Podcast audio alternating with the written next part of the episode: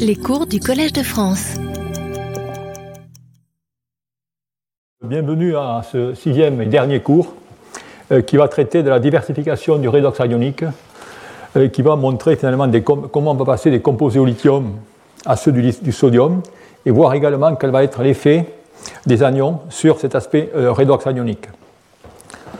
Et ensuite, ce cours sera suivi par notre invité, qui est Simon Clark de Oxford, qui nous parlera directement des réactions à basse température pour des matériaux supraconducteurs et d'autres composés euh, mixtes anioniques. Alors le cours aujourd'hui, eh il sera structuré de la façon suivante. Je vais tout d'abord rappeler l'origine de l'hystérésis dans les phases lamellaires riches en lithium, euh, via, je dirais, le design des matériaux modèles. Ensuite, je passerai des composés anioniques au lithium à ceux du sodium, et là, finalement, j'utiliserai le fait d'avoir des doublés non, les liants de l'oxygène. Je vous montrerai comment on va pouvoir se créer ces doublés non liants et générer une activité électrochimique et anionique dans ces composés. Et enfin, finalement, je vais boucler complètement l'histoire en revenant sur les sulfures et vous montrer maintenant les phases riches en lithium, les sulfures riches en lithium, et voir comment, dans ce cas, on peut, par des substitutions cationiques et anioniques, une fois de plus, activer le redox anionique. Et enfin, comme c'est le dernier cours, j'en profiterai pour donner des conclusions relativement générales et des perspectives. Le devenir des oxydes, vous montrerai finalement à quoi ça sert et qu'est-ce qu'ils vont devenir, et également des, des, euh, des, conclusions personnelles sur les tendances à la recherche, sur la conception de nouveaux matériaux et qu'est-ce qui se passe aujourd'hui et dans les prochaines dix années. tout d'abord, voyons finalement le cas de cette hystérèse dans euh, ces, redox anioniques, qui est bien sûr néfaste à l'efficacité énergétique et qu'on doit, doit, résoudre. Alors ici, je vous présente le cas classique, le cas d'un composé euh, redox cationique, dans lequel vous avez les courbes électrochimiques ici qui vont définir finalement quels vont être les chemins réactionnels de, ce, système. C'est-à-dire qui, dans le cas du, du redox classique, va être contrôlé par la thermodynamique. Tout ça, c'est le cas simple, mais le cas du redox ionique est relativement plus compliqué, puisque vous apercevez, comme indiqué ici, que dans ce cas, eh bien, vous voyez, lors de la charge, vous savez, finalement, cette charge un escalier, et vous voyez qu'en décharge, vous avez une, courbe totalement différente. Ça veut dire que dans ce cas, eh bien, le chemin réactionnel, en charge et en décharge, est totalement différent. Totalement différent pour la bonne et simple raison qu'on a déjà vu que, bien sûr, il y a euh, différents euh, sites redox et on n'a pas les mêmes phases en fin de charge qu'en fin de décharge. Donc voilà, si vous voulez, la, difficulté de ces composés. Alors, l'hystérèse qu'on avait juste, là traitée dans les composés classiques, eh bien, on l'attribuait à la migration cationique. D'où, automatiquement, lorsqu'on est passé sur les systèmes anioniques, eh bien, la plupart des chercheurs ont prédit que, effectivement, la, migration cationique allait également être responsable euh, pour cette hystérèse. Mais la question, si on regarde finalement au niveau des différents systèmes qu'on a étudiés, eh on s'aperçoit qu'il y a une simple corrélation entre l'ionocovalence de la liaison et, je dirais, l'amplitude de cette hystérèse. En effet, si on prend des systèmes relativement covalents, comme on l'a vu déjà avec le ruthénium, en allant des systèmes moins covalents ou plus ioniques, eh on s'aperçoit que cette hystérèse eh bien, est en train d'augmenter. D'où l'idée de, finalement de relier cette hystérèse à cette, liaison métal-oxygène et à ce transfert de charge finalement entre le métal et l'oxygène qui est responsable du, couple, redox, c'est-à-dire le transfert de charge ligand-métal. Et si on regarde cela, eh bien, la plupart des mécanismes qui ont été proposés à ce jour eh bien, prennent en considération ces, je dirais, ces états excités. Vous voyez que dans le cas du couplage réducteur qu'on avait proposé dès le début de ce procédé, eh bien, on passe par une étape intermédiaire, ruthénium plus 6, pour ensuite retomber à ruthénium plus 5. Si on regarde des récents travaux, notamment d'Anton Van Dagen, qui a montré finalement, ou du moins théoriquement, expliqué qu'on pouvait passer par des états plus 6, plus 7 dans le cas du manganèse. Et récemment, nous avons montré qu'en ce composé, lithium, titane, fer, eh bien, on avait également un transfert de charge qui, cette fois, était certainement plus lent que dans ces composés euh, à, forte covalence. D'où finalement la question, c'est est-ce que l'on peut avoir accès à ce transfert de charge ligand-métal qui a été, je dirais, proposé plusieurs fois d'un point de vue théorique, mais j'avais observé expérimentalement. Et là, la question, eh bien, c'est toujours, comme vous l'avais montré lors de ce cours, trouver un matériau modèle qui puisse nous permettre de regarder cette, euh, cette problématique. Eh bien, c'est ce qu'on a fait. Et ce matériau modèle est un matériau qui est issu du système lithium, titane, nickel, oxygène, dans lequel on a pu synthétiser, comme indiqué ici, par des méthodes basse température, c'est-à-dire sol-gel, suivies d'un chauffage à température intermédiaire de 150 degrés, on a pu obtenir ces phases de type lithium 117, titane, nickel, qui sont des phases qui sont riches bien en lithium. Et avec, dans ce cas, on n'a pas la structure classique lamellaire, on a une structure désordonnée qu'on avait traitée la dernière fois, dans laquelle vous avez un mélange, bien sûr, du titane, du nickel et du lithium dans différents sites. Et lorsqu'on regarde ces composés, du moins la courbe électrochimique, que maintenant je ne vais pas détailler, je vous montre directement le potentiel en fonction de X, et on s'aperçoit qu'on a effectivement une large hystérèse. Et si on fait toutes les mesures de spectroscopie et ainsi de suite, eh bien on peut finalement découpler les couples redox le long de ces charges et ces décharges pour avoir tout d'abord une oxydation du nickel, oxydation de l'oxygène, et surprise, en retour, on a tout d'abord une réduction du nickel. Alors que normalement, en électrochimie, eh bien on s'attend à l'inverse, on devrait s'attendre simplement à la réduction de l'oxygène. Et ensuite, c'est la réduction de l'oxygène qui arrive. D'où la question qu'on peut se poser, c'est pourquoi, eh bien, dans ce cas, on a cette inversion du couple redox lors de la décharge. Eh bien, pour ce faire, on a fait des, expériences relativement simples, pour, dire, c'est-à-dire qu'on a pris ces matériaux et on a regardé finalement quel était le devenir de l'état du nickel à des états de charge bien précis. Et pour ce faire, eh bien, on prend un matériau de composition en X aux alentours de 0,6 et on va laisser ce matériau relaxer. Et lorsqu'on laisse ce matériau relaxer, c'est-à-dire qu'en ce compte-là, vous sortez le matériau de la cellule et vous le laissez sur la paillasse, si je peux dire, pendant un certain temps. Et, vous, en même temps, eh bien, on va contrôler finalement la variation des paramètres de maille. Et vous apercevez qu'en ce cas, eh bien, il y a un déplacement constant de ces pics, qui indique qu'il y a une réaction à l'intérieur de ce matériau, une réaction interne, un couple redox qui est en train d'évoluer. Des réactions aussi intéressantes, c'est que maintenant, si on prend ce matériau et on le, mène à 120 euh, ou 140 degrés, et on laisse pour, pour des temps, je dirais, de relax, plus ou moins de chauffage est plus ou moins importante, et ensuite de relax. Et on s'aperçoit finalement que plus le temps de chauffe à 140 degrés est important, et lorsqu'on regarde finalement la relax, on, avait, on a également shifté le redox du nickel sur celui de l'oxygène. D'où là aussi, ça veut dire qu'il y a quelque chose qui se passe.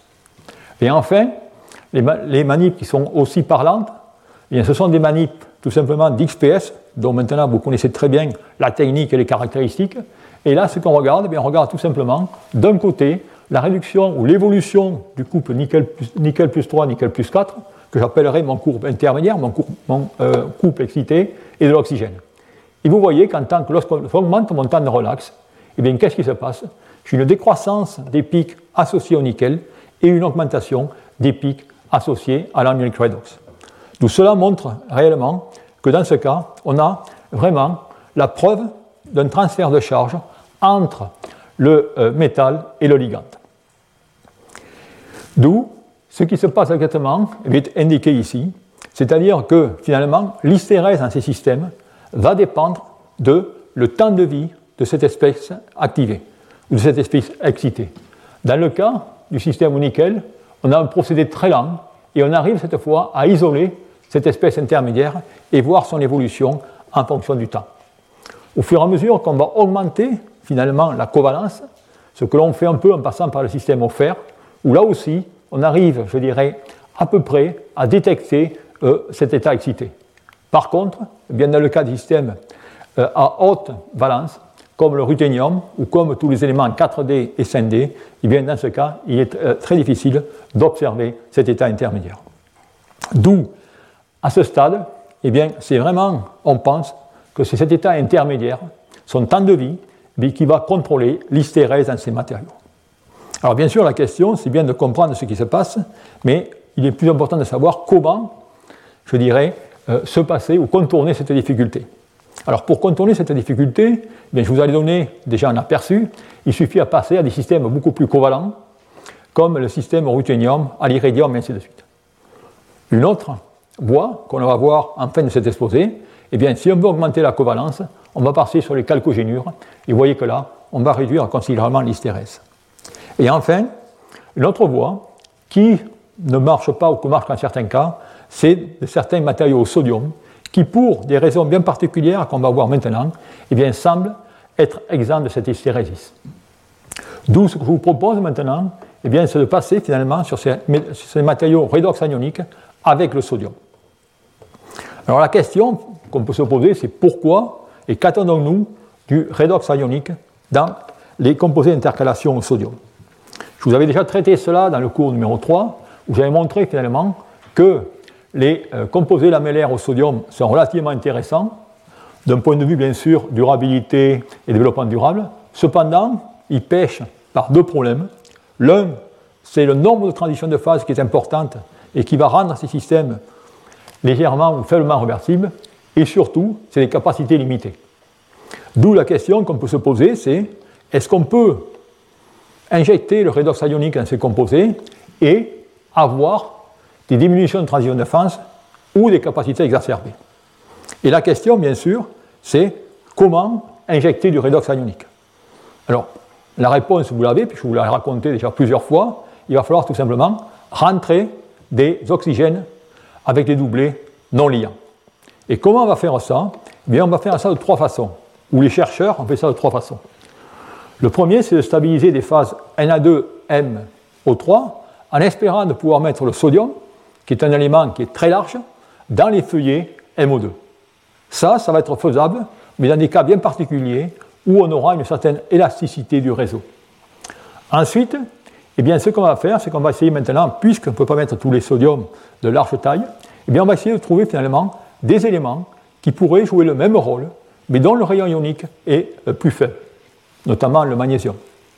Et enfin, la troisième possibilité va être tout simplement de préparer des composés dans lesquels on va avoir des lacunes en métaux de transition dans les euh, couches M o 2 De ce qu'on va voir maintenant, eh bien, on va voir un peu des exemples de tous ces cas, avec même des mélanges du cas avec des cations et des, euh, lacunes, et ainsi de suite. Alors le premier cas que je vous montrerai, c'est le cas directement de la phase Na2-RO3, qui est l'équivalent de la phase lithium-2 RuO3, et dans lequel, dans ce cas, ce qui est important de voir, c'est que le ruthénium a une taille de 0,64 angstrom comparé au sodium de 1,1. Et vous pouvez vous demander comment eh bien, il va pouvoir aller dans ces feuillets.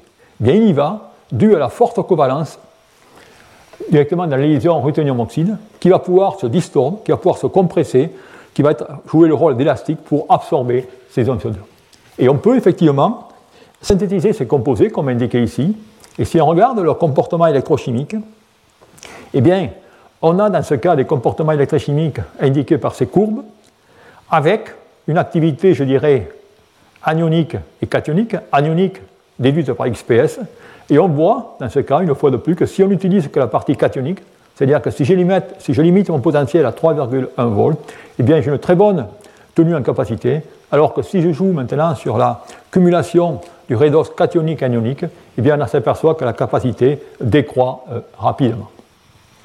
D'où, puisqu'on peut faire ça avec les matériaux 4D, et si notre raisonnement est logique, ça devrait être encore plus facile si on rend les matériaux encore plus covalents, c'est-à-dire que si on bouge directement vers la couche scindée.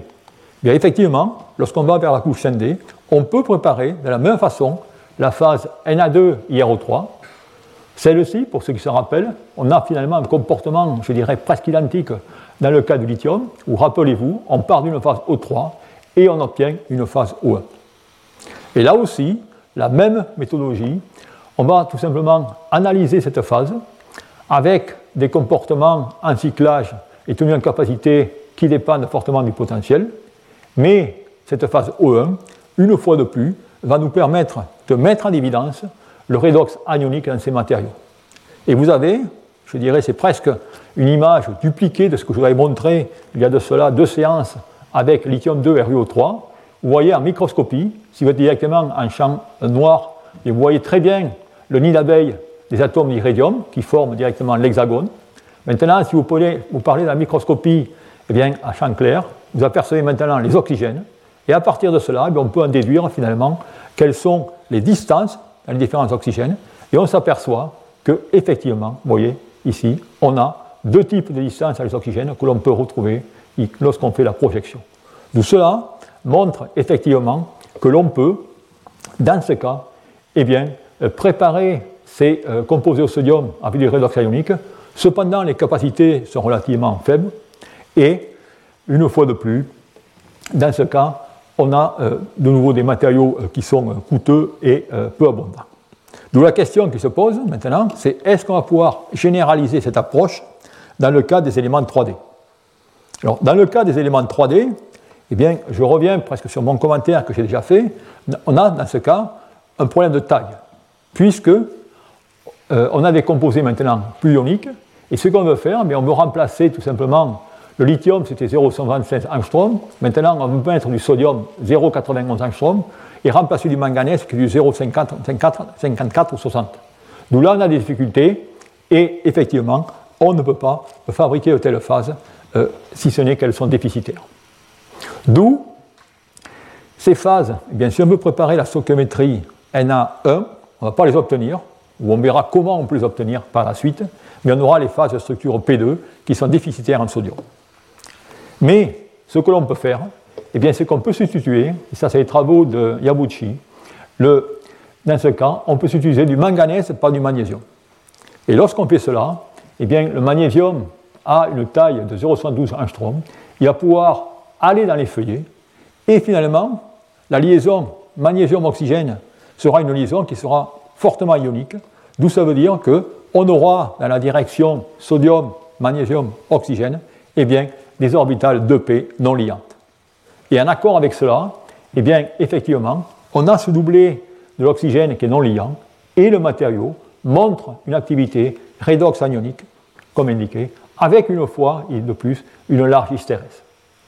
Et ça, eh ça peut se généraliser, puisque euh, ces expériences peuvent également se généraliser avec le zinc. Le zinc va se comporter de la même façon, où on va pouvoir, là aussi, avoir de l'anionique redox, comme indiqué ici. Mais vous voyez qu'en ce cas, l'avantage de cet anionique redox eh n'est pas, pas, terrible, pour la bonne et simple raison, c'est qu'on part avec une quantité limitée de sodium, et bien sûr, les capacités que l'on obtient sont relativement faibles, et de plus, comme vous voyez ici, vous avez également une hystérèse. D'où l'autre question, c'est maintenant, avons-nous un autre choix pour générer ces composés avec une activité redox anionique Alors l'autre choix, eh bien, ça va être tout simplement maintenant de préparer des composés avec des lacunes en métaux de transition dans les feuillets MO2. Et dans ce cas, vous avez ici une composition qui est une composition nickel-manganèse et dans laquelle on va dans ce cas faire cette réaction pour obtenir ce composé qui par des astuces de synthèse, des refroidissements ou des trempes, eh bien, on peut obtenir des euh, composés lacunaires en métaux de transition. Et ces composés lacunaires en métaux de transition, eh bien, on va pouvoir les caractériser et voir leur comportement électrochimique. Et ici, je vous trace tout simplement la variation du potentiel en fonction de la capacité pour de tels matériaux. On retrouve, on retrouve des courbes qu'on avait un peu analogues pour euh, des matériaux sodium qu'on avait auparavant, avec cependant, vous voyez, une activité à haut potentiel. Et si on regarde cette activité à haut potentiel, et notamment comment elle change en fonction ou ce qu'elle est directement euh, euh, dans l'activité totale, eh bien on peut voir ici que si on fait un calcul relativement simple, on s'aperçoit qu'on a 188 mAh par gramme en charge, on a 131 mAh en décharge, et si on fait tout simplement le calcul basé sur l'activité euh, cationique du nickel, passant du nickel plus 2 à nickel plus 4, on a seulement 121, ce qui implique que dans ce cas, on a également du cationique et de l'anionique. Une autre indication de ce cationique et anionique eh bien, est exprimée sur cette courbe pour la bonne et simple raison que qu'est-ce qu'on fait dans ce cas? Eh bien, on change tout simplement le courant de décharge. Eh bien, vous voyez qu'en ce cas, puisque lorsqu'on va directement diminuer ce courant, on va raccourcir le plateau à haut potentiel alors que l'autre reste intact. Eh bien, cela, c'est en parfait accord avec ce qu'on connaît de l'ionique redox, puisqu'on sait que la cinétique de la partie redox anionique est supérieur, ou est inférieur, excusez-moi, à la cinétique du redox cationique. D'où c'est la raison pour laquelle celle-ci varie. Alors ensuite, bien sûr, on peut dans ce cas eh bien, euh, voir comment détecter finalement cette réversibilité ou cette activité de redox anionique en faisant des mesures de Xanès, comme indiqué ici. Et maintenant, vous êtes familier.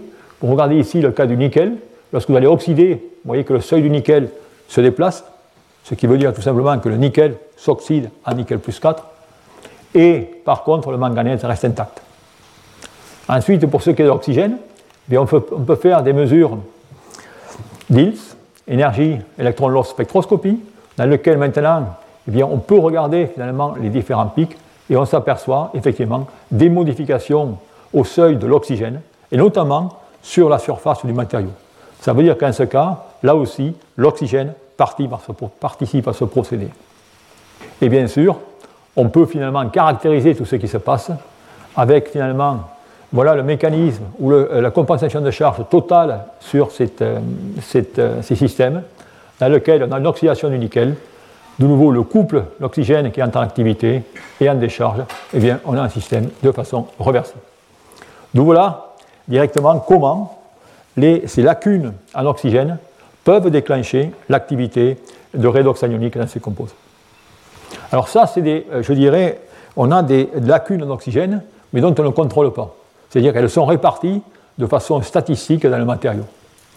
Il existe des composés, dont un je vous ai mentionné juste tout à l'heure, dans lequel cette fois, c'est une histoire différente, puisque maintenant, eh bien, on sait où on a un ordre de ces lacunes d'oxygène. Et ça, c'était la fameuse phase Na2, Mn3O7.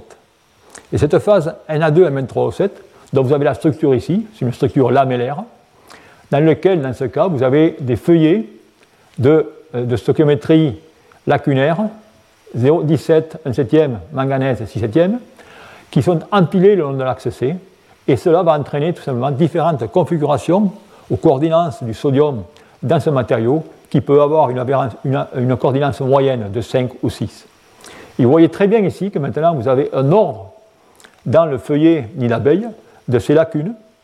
Et vous pouvez voir que l'oxygène, vous avez deux types d'oxygène. Un oxygène qui va être tout simplement relié à deux manganèses et un oxygène qui va être relié à trois manganèses.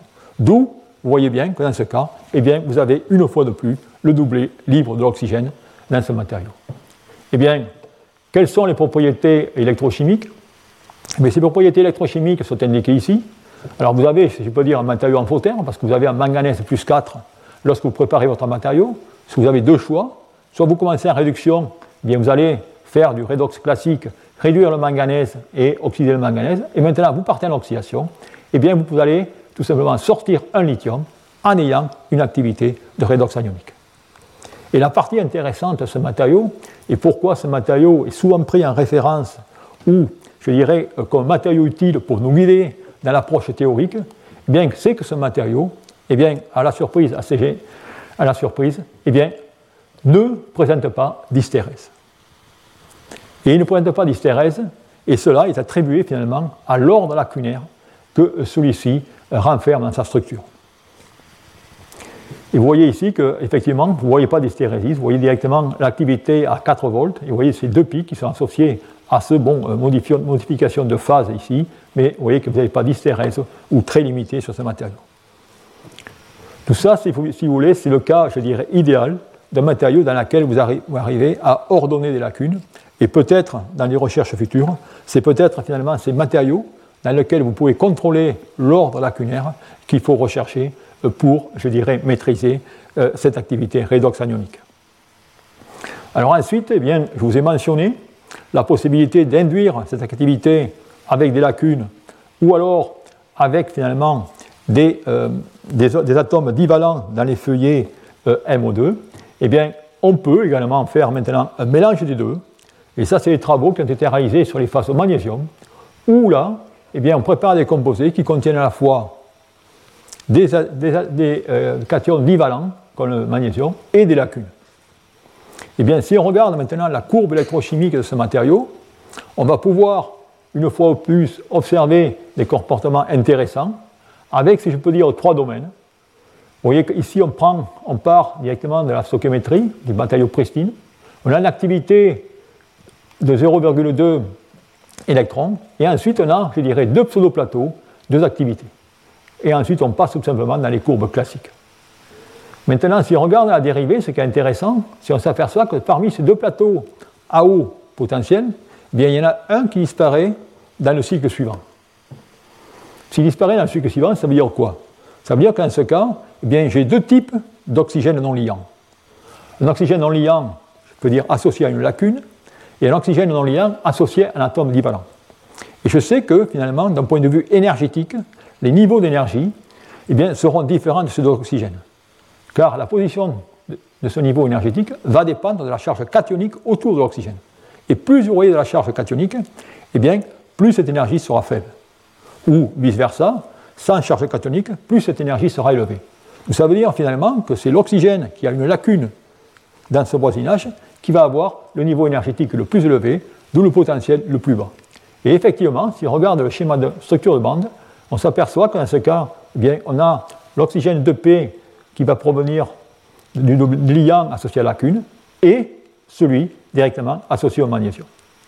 Et effectivement, on s'aperçoit que c'est cette activité qui disparaît lors du euh, second cycle dans ces matériaux. Donc voilà à peu près ce que l'on fait dans ces matériaux et dans ce cas, eh bien, on peut une fois de plus avoir, je dirais, deux types d'activités anioniques, dépendant de l'environnement des oxygènes, mais il n'en demeure pas moins que ça ne nous apporte pas grand-chose d'un niveau au niveau, je dirais, euh, de capacité de performance. Alors le dernier exemple que je voulais traiter sur ce système, eh bien, vous l'avez deviné, vous l'avez deviné, c'est dans lequel on va encore une fois de plus créer de l'activité anionique maintenant dans les phases P2, mais on ne va pas le faire avec des divalents, on ne va pas le faire avec des oxygènes, mais on va le faire tout simplement en y mettant des composés mixtes sodium-lithium. Et ça, c'est des travaux qui ont été réalisés euh, il y a de cela deux ans, dans lesquels des chercheurs ont préparé des phases sodium, lithium, MnO2, avec le sodium, bien sûr, qui va dans les couches van der Waals, et le lithium, qui va aller jouer son rôle, comme il joue dans le cas des lithium rich, dans le feuillet. Et eh bien, dans ce cas, on a tout simplement les orbitales 2p non liantes nécessaires pour avoir cette activité anionique redox. Et vous avez ici le comportement, mais vraiment classique d'un composé, avec une courbe en charge indiquée ici, dans laquelle vous allez activer le matériau, et ensuite vous avez la courbe en décharge. Ici, vous avez tout simplement rapporté les, les capacités en décharge, et vous apercevez une fois de plus que si vous limitez le potentiel 2 à 2,5, 4,5, vous pouvez obtenir des, tenues en capacité qui sont relativement correctes, et ensuite, eh bien, euh, les capacités euh, décroissent fortement. Alors, un avantage de ce matériau, eh c'est que dans ce cas, vous avez une structure P2, et je vous avais mentionné que ces structures P2, eh bien, euh, elles évoluaient lors du cyclage. Bien, dans ce cas, ce qui, est très, ce qui est très bien pour le cyclage, c'est que finalement, on s'aperçoit que l'on reste continuellement dans la structure P2.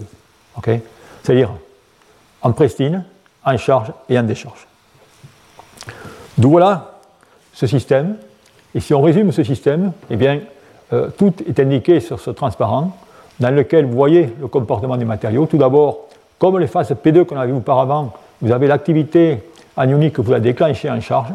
Et ensuite, comme c'est une phase P2, et vous cyclez vis-à-vis -vis du sodium, vous pouvez insérer davantage de sodium dans ce matériau.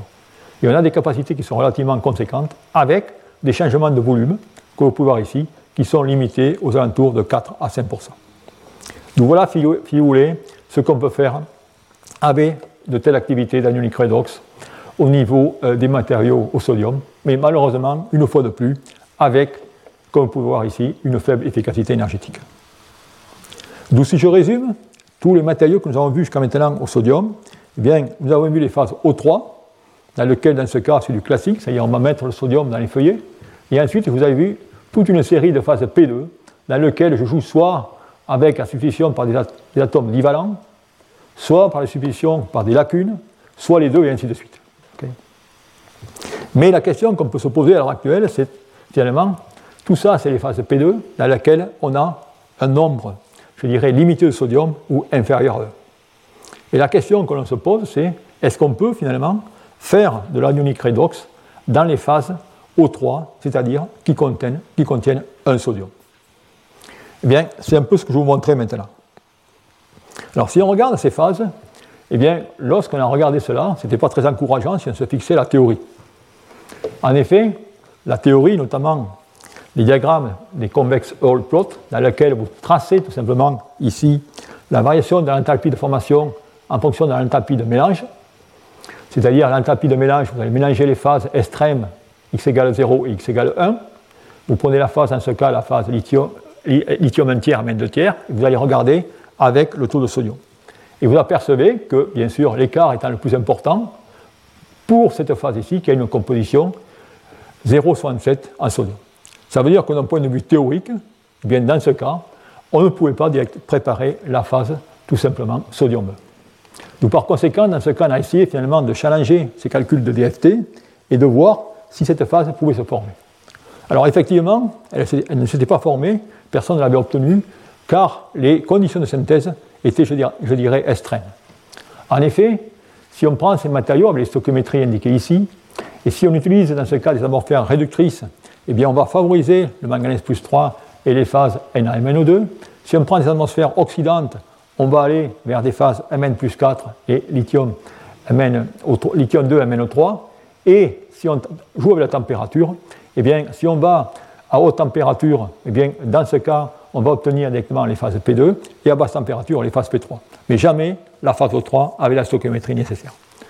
D'où, en trouvant des conditions de synthèse, je dirais, euh, par accident, soyons honnêtes, dans lequel, dans ce cas, en, mélangeant les composants indiqués ici, en faisant un broyage mécanique pour homogénéiser les poudres, et ensuite en faisant un traitement dans lequel on va jouer avec les atmosphères réductrices oxydantes, eh bien, on a pu obtenir cette fameuse phase O3 dont la formule est indiquée ici. Cette phase O3 n'a pas pu être obtenue parfaitement pure.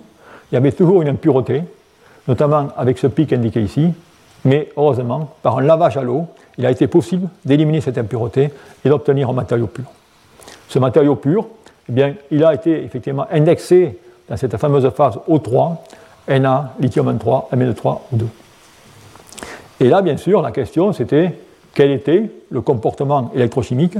Est-ce qu'on avait gagné ou est-ce qu'on va gagner quelque chose en passant par cette phase O3 Bien voilà son comportement électrochimique. Vous voyez ici, une fois de plus, l'activité, la charge, qui est une fois de plus différente de la décharge, et fortement, avec une hystérèse.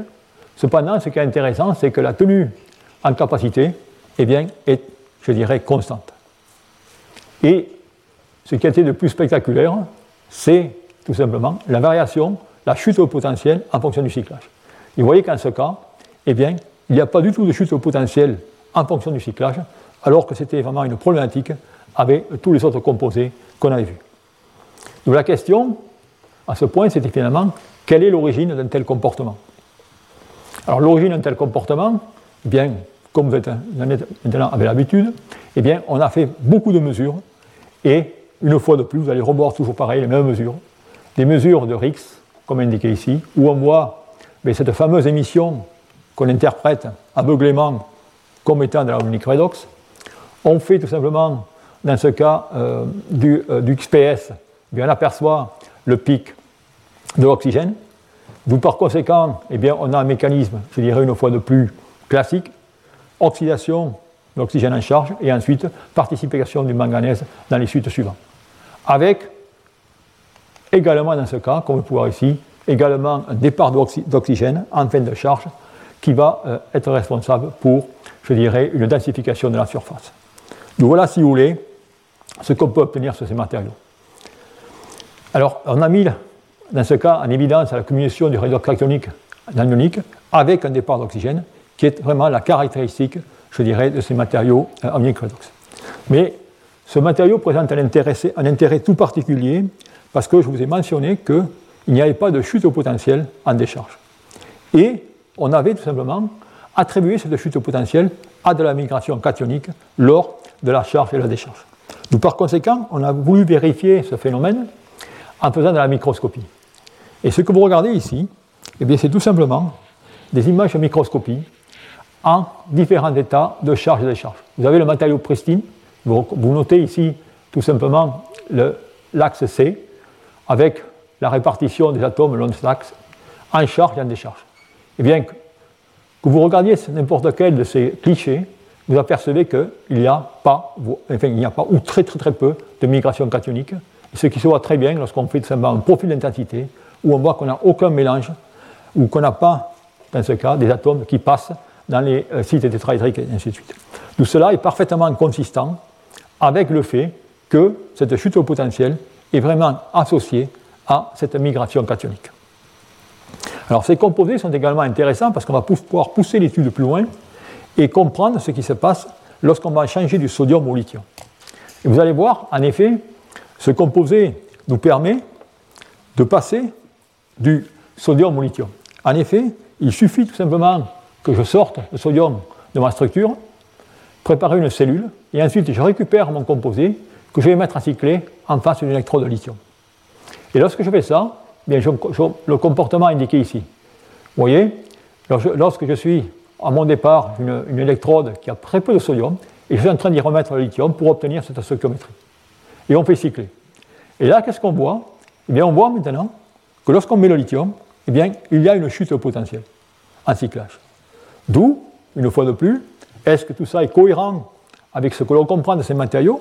C'est-à-dire que s'il y a cette chute au potentiel, eh bien, il devrait y avoir tout simplement une migration cationique, une migration des atomes de manganèse. Et effectivement, bingo, vous faites directement dans la microscopie et vous apercevez que, regardez maintenant, il y a une migration forte, tout simplement, de manganèse à l'intérieur de ces feuillets. Et une fois de plus, ça bien certifie, ça corrobore le fait que dans ce cas, eh bien, automatiquement, cette chute potentielle est associée à la migration. Donc voilà, si vous voulez, ce qu'on a pu démontrer sur ces phases au sodium, et non seulement apprendre ou comprendre les aspects fondamentaux, mais également euh, préparer des composés avec des capacités qui sont relativement intéressantes. Donc si maintenant je veux faire un bilan, de savoir où est-ce qu'on en est des composés redox ioniques du lithium ou du sodium, eh bien c'est ce petit schéma que je vous propose. Voilà en termes de water par kilo, voilà mes phases lamellaires au lithium, les composés au cobalt, les composés NMC, les lithium rich NMC, c'est-à-dire redox ionique. Eh bien on est en train finalement de parcourir à peu près la même route dans le cas des composés au sodium, où on est parti finalement des composés classiques pour arriver à ces composés redox ioniques, dont certains présentent, je dirais, un avantage au niveau euh, capacité, mais une fois de plus, comme vous pouvez voir ici, il va y avoir des problématiques liées à cette hystérèse. Alors la question, eh bien maintenant, c'est comment vraiment se défaire de cette hystérèse. Et c'est ce que je vous ai annoncé au départ, eh bien, c'est tout simplement en passant par des composés beaucoup plus covalents, c'est-à-dire les calcogénions. Alors comment on va aborder ces calcogénions Eh bien on va les aborder de la même façon qu'on a abordé les oxydes, avec la même problématique et le même raisonnement. Je vais bien sûr commencer par la structure de bande. Et cette structure de bande, je vais comparer tout simplement la phase lithium 2 MnO3. Rappelez-vous, c'était la phase qui est à l'origine du redox anionique. Et je vais comparer avec son équivalent, la phase lithium 2 TIS3. Voilà les structures de bande. Bon, rien de bien spécial.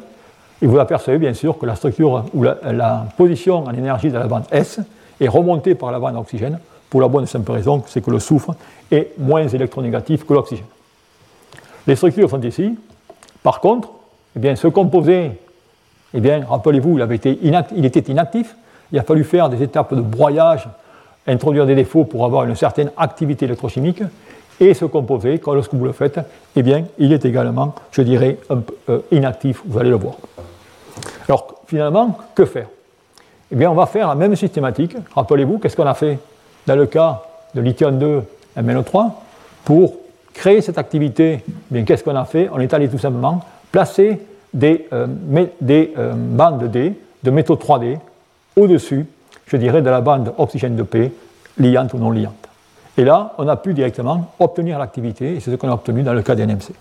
Eh bien, on va tout simplement faire exactement la même chose, la même démarche, dans le cas eh bien, des composés au titane, où on va maintenant substituer le titane partiellement par le fer, pour aller mettre des niveaux juste au-dessus des bandes de P liantes et non liantes, ou des orbitales moléculaires métal-oxygène ou métal-soufre des métarions.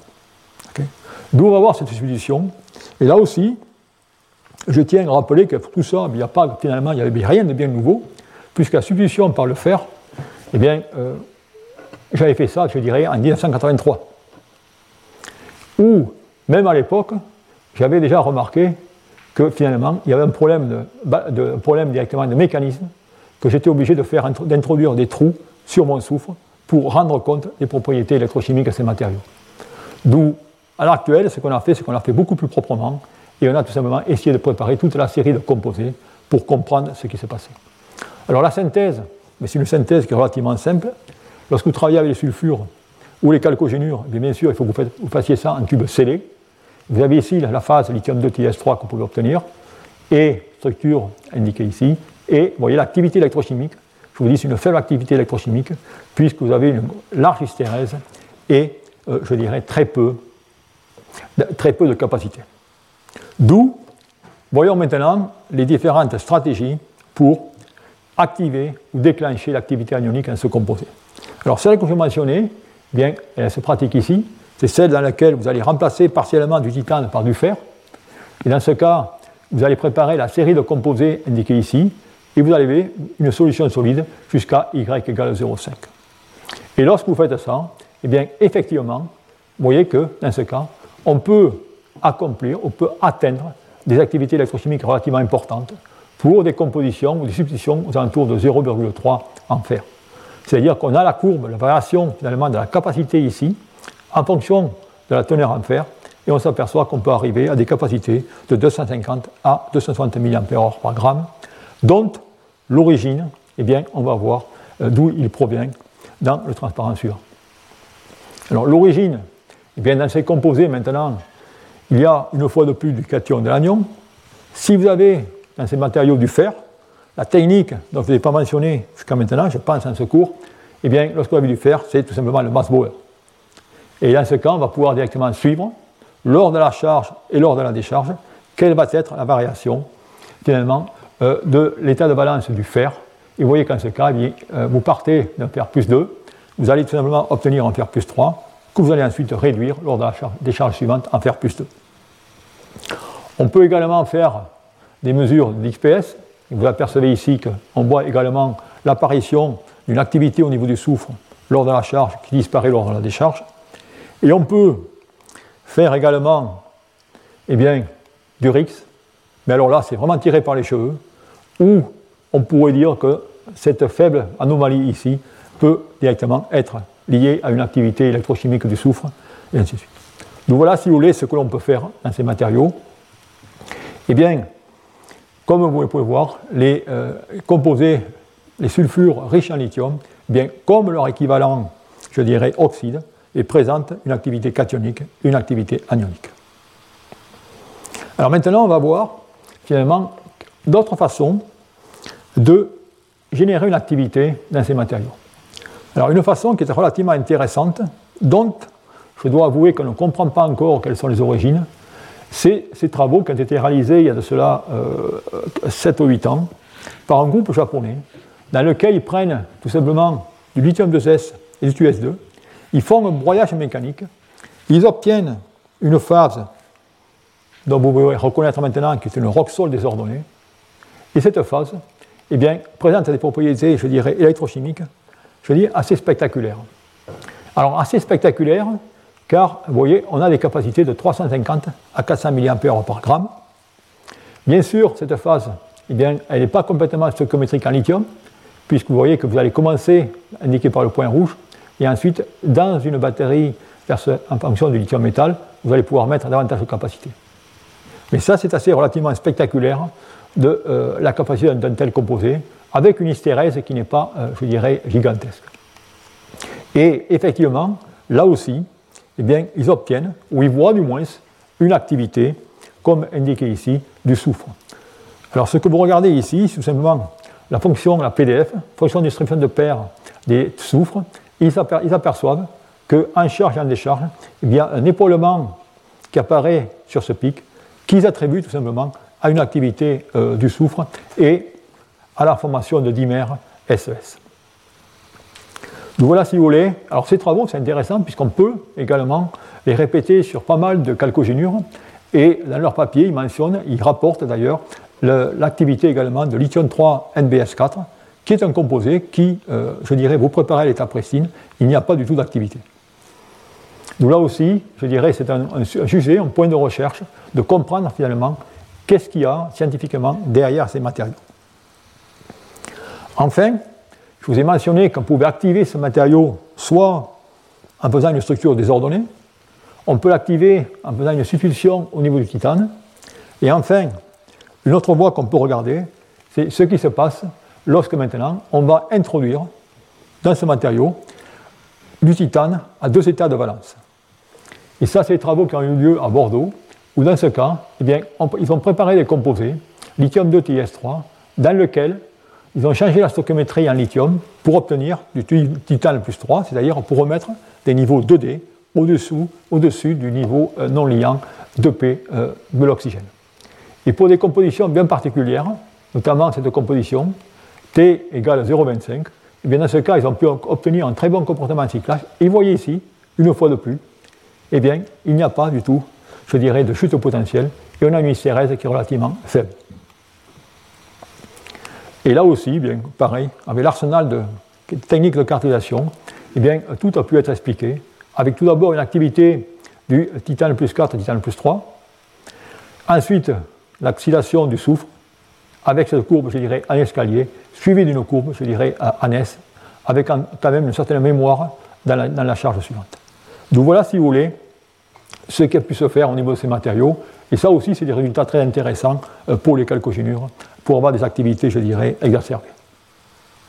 Et enfin, une dernière approche dans ces matériaux euh, pour cette activité a été finalement, une fois de plus, de jouer avec la structure de bande. Alors maintenant, peut-être vous pourriez commenter ce transparent pour moi, puisque vous êtes habitué, j'espère.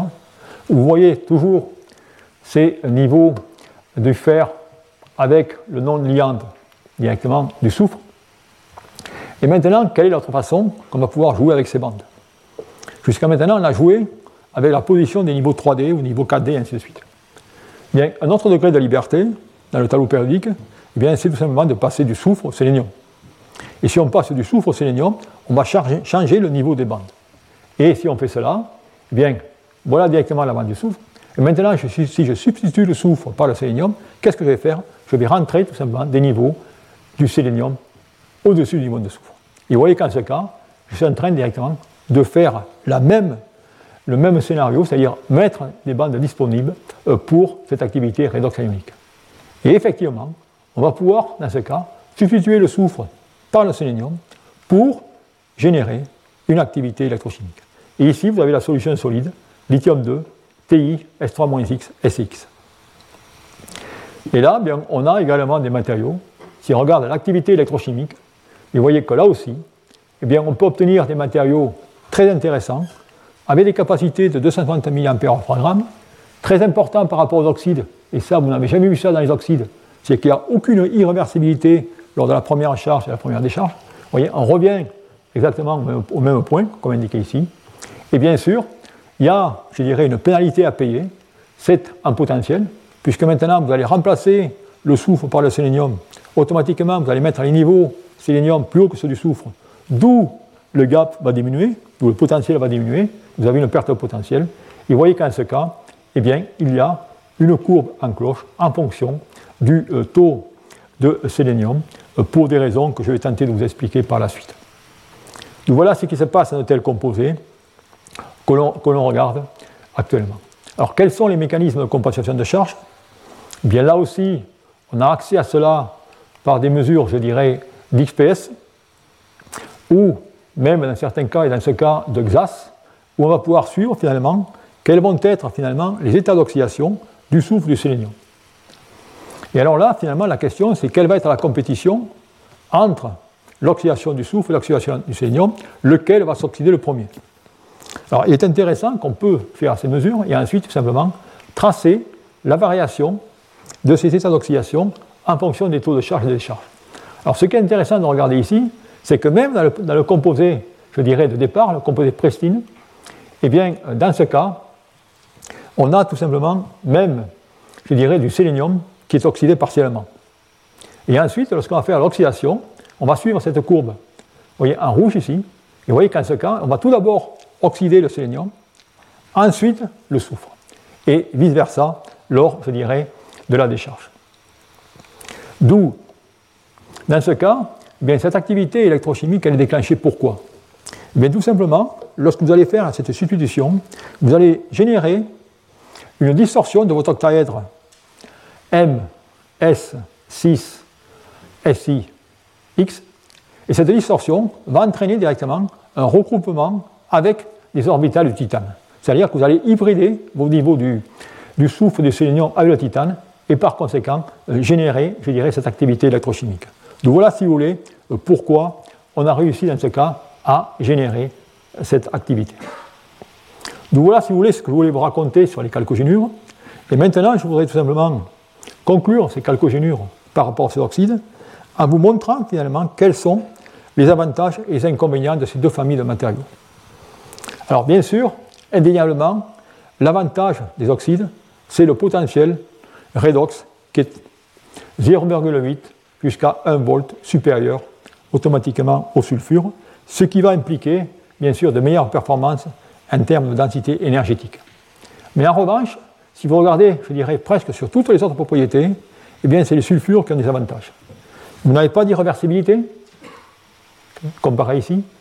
Vous avez dans ce cas une hystérèse de 500 millivolts, ici vous êtes des hystérèses de 100 millivolts. D'où par conséquent vous avez une meilleure efficacité énergétique, comme indiqué ici. Et ensuite vous avez des courbes électrochimiques, vous n'avez pas d'étapes de formation euh, comme dans le cas, je dirais, euh, des oxydes. Donc qu'en est-il aujourd'hui de ces matériaux? Bien, Je dirais que finalement, bien sûr, pour les applications qu'on va voir par la suite, eh bien, les oxydes, en raison de la densité énergétique, eh bien, sont intéressants, mais pas spécifiquement les composés les redox anioniques. Par contre, ces nouveaux sulfures riches en lithium, eh bien, ils présentent, je dirais, des avantages conséquents pour les nouvelles générations de batteries euh, tout solides au lithium. Pour la bonne et simple raison, c'est qu'en ce cas, il y a une très bonne compatibilité avec la nature chimique de l'électrolyte, qui est également constituée de, de. Donc voilà, si vous voulez, ce que je voulais vous raconter euh, dans ce cours euh, cette année sur ces composés 2D. Alors maintenant, comme je vous l'ai promis, je voudrais seulement conclure ce cours en adressant rapidement deux points. Tout d'abord, parmi tous ces matériaux que je vous ai racontés, au niveau des applications, les matériaux utilisés, les demandes et les productions. Et ensuite, qu'en est-il de la recherche ou les perspectives de recherche de nouveaux matériaux et comment on peut faire une recherche accélérée? Alors, ce que je vous ai montré, si je, récapitule cette année, eh bien, on a couvert, je dirais, beaucoup de matériaux. Vous avez ici tous les matériaux qu'on a couverts au niveau des oxydes de la mélaire, parmi lesquels eh bien, les deux qui sont les deux, je dirais, qui sont les plus convoités, même déjà utilisés pour les applications, c'est le NMC 811 ou NMC 811, je sais que tout le monde peut me dire la formule aujourd'hui, et également c'est euh, les lithium riches NMC qui eux sont en développement et qui malheureusement ne sont pas encore prêts à apparaître euh, en raison des difficultés que j'ai mentionnées. Ensuite, on a vu des matériaux différents. On a vu les phases au sodium, soit des sodiums classiques, soit des sodiums euh, riches, riches, riches, ou des sodiums ayant de l'activité redox anionique. Les premiers sont déjà commercialisés, en état de commercialisation, et ainsi de suite. Et enfin, on a vu les sulfures, qui sont tout récents, c'est des matériaux tout récents, qui, euh, je pense, ont un avenir dans les batteries tout solides. D'où voilà. Alors maintenant, ces oxydes, fait Alors ces oxydes, eh bien, bien sûr, il y a un engouement autour de ces matériaux, et vous avez entendu parler que maintenant, eh bien, bien sûr, pour accélérer et avoir une souveraineté européenne, eh bien, on va construire des gigafactories, et vous avez ici les gigafactories qui poussent en Europe comme des champignons. Il n'y a pas moins, je dirais, de 20, 21 gigafactories euh, qui sont annoncées. Bon, euh, certaines qui, sont, qui commencent à produire avec des quantités relativement faibles, ainsi de suite. D'où, euh, par, ce, par, ce, biais, et dans ce cas, tous les matériaux qui sont utilisés ou projetés à être utilisés, eh bien, ce n'est rien d'autre que des NMC. Alors, bien sûr, pour avoir des financements, eh bien, on va vous dire qu'on va y intégrer le tout solide, mais on est très loin encore d'avoir du tout solide dans des gigafactories, je peux vous l'assurer. Alors, grâce à tout cela, eh bien, effectivement, l'Europe souhaite avoir sa souveraineté et passer et prendre une partie importante de la production mondiale, c'est-à-dire atteindre 17% de la production mondiale euh, de batteries lithium-ion dans le futur. Alors ça, c'est beau. Et la question, c'est est-ce que tout ça est réaliste et qu'est-ce que cela sous-tend? Alors, si vous voulez savoir ce que cela sous-tend, je voudrais tout simplement faire une simple, euh, considération regardant les matériaux. Si je prends ces fameux oxydes de la dont j'ai mentionné, bien, supposez qu'on suit les projections de production qu'on peut voir dans les années, dans ce cas 2020, 2025, 2030, eh bien, vous apercevez que si, avec les demandes qui ont lieu, eh bien, il nous faudra 2 millions 100, millions de, 100 000 tonnes de matériaux de cathode, et en même temps, il faudra autour de 191 000 tonnes de lithium métal. Donc voilà les chiffres. Alors, l'Europe veut atteindre la souveraineté. C'est bien, mais il faut réaliser qu'à ce jour, il y a 98% de la matière, des matières premières, de ces matériaux qui sont importés. D'où, là, il y a déjà une première difficulté. La deuxième difficulté, qui est presque plus importante, c'est qu'à ce jour, on importe tout simplement 100% de l'équipement nécessaire pour monter ces gigafactories. C'est-à-dire que c'est la Corée et autres qui fabriquent tout ça. Donc vous pouvez voir que là aussi, c'est bien de vouloir avoir une souveraineté, il y a encore beaucoup de domaines dans lesquels il faut développer, il faut travailler en dehors des matériaux. Alors, ayant fait ce commentaire, maintenant passons aux matériaux et à quoi pouvons-nous nous attendre et quelles sont les recherches qui se passent. Alors, dans ce cas, eh bien, effectivement, les tendances actuelles au niveau de la recherche sur les matériaux, ça va être tout simplement l'optimisation rapide.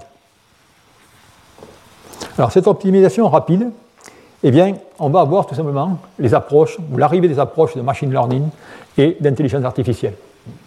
Et je vais vous montrer directement quelques exemples et comment ça évolue de ce côté-là. Alors, des exemples, je vais prendre des exemples concrets. Je vais prendre deux exemples. Un exemple lié à un matériau que vous connaissez bien actuellement, c'est les nickel rich. Nickel rich, c'est 811 ou 905, 905, ainsi de suite.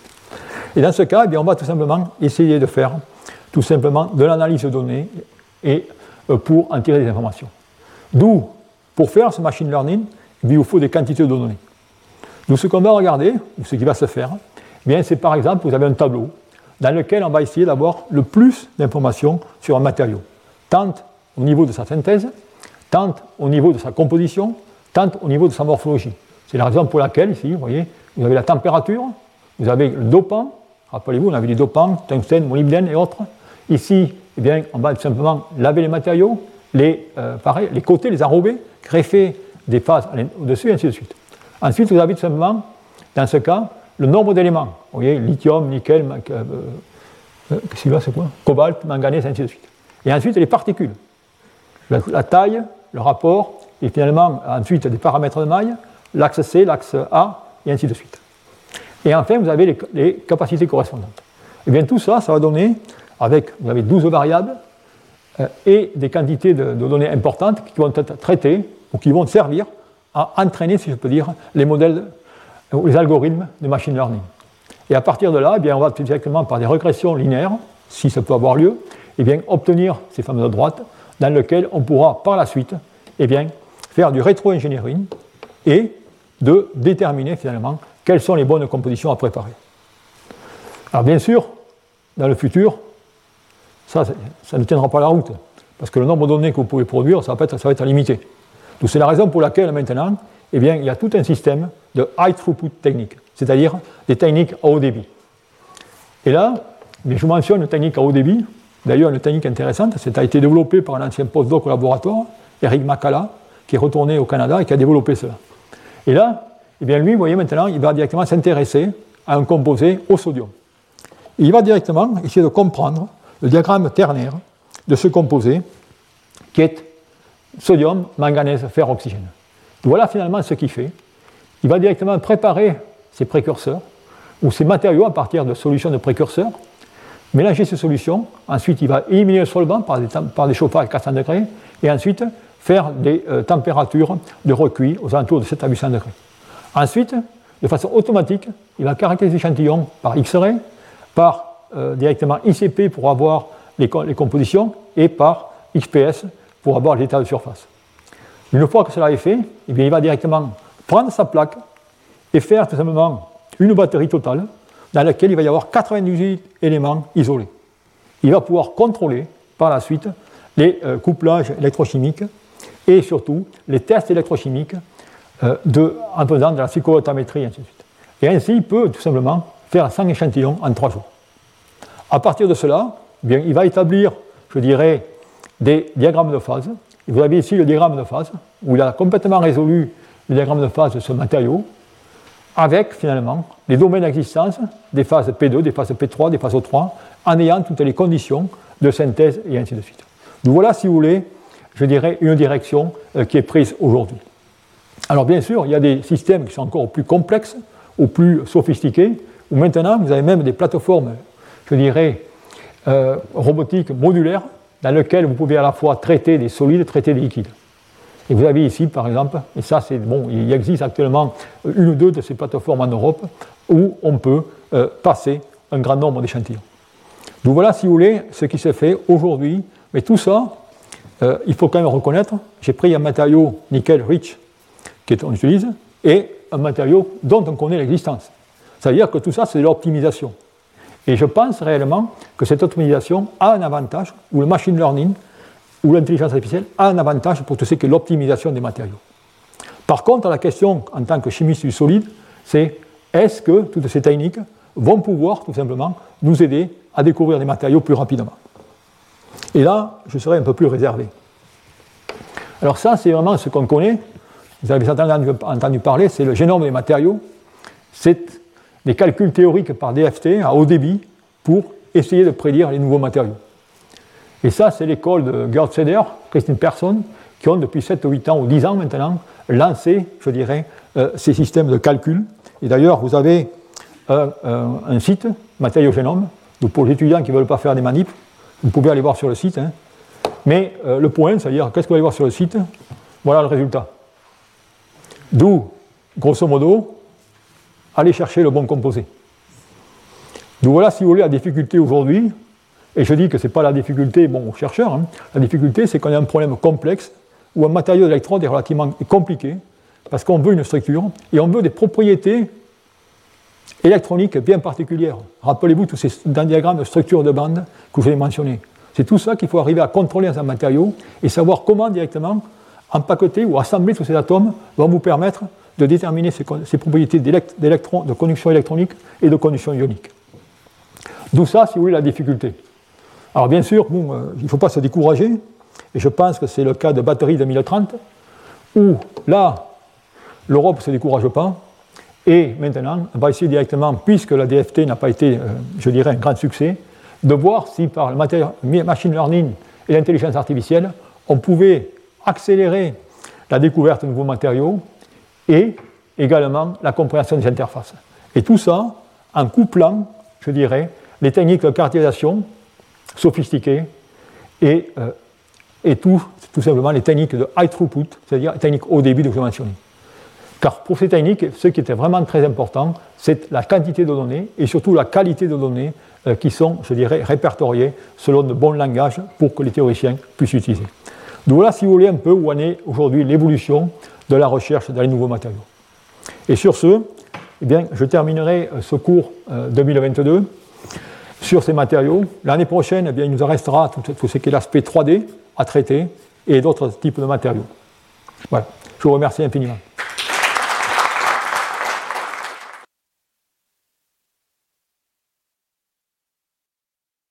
Retrouvez tous les contenus du Collège de France sur www.colège-2-france.fr.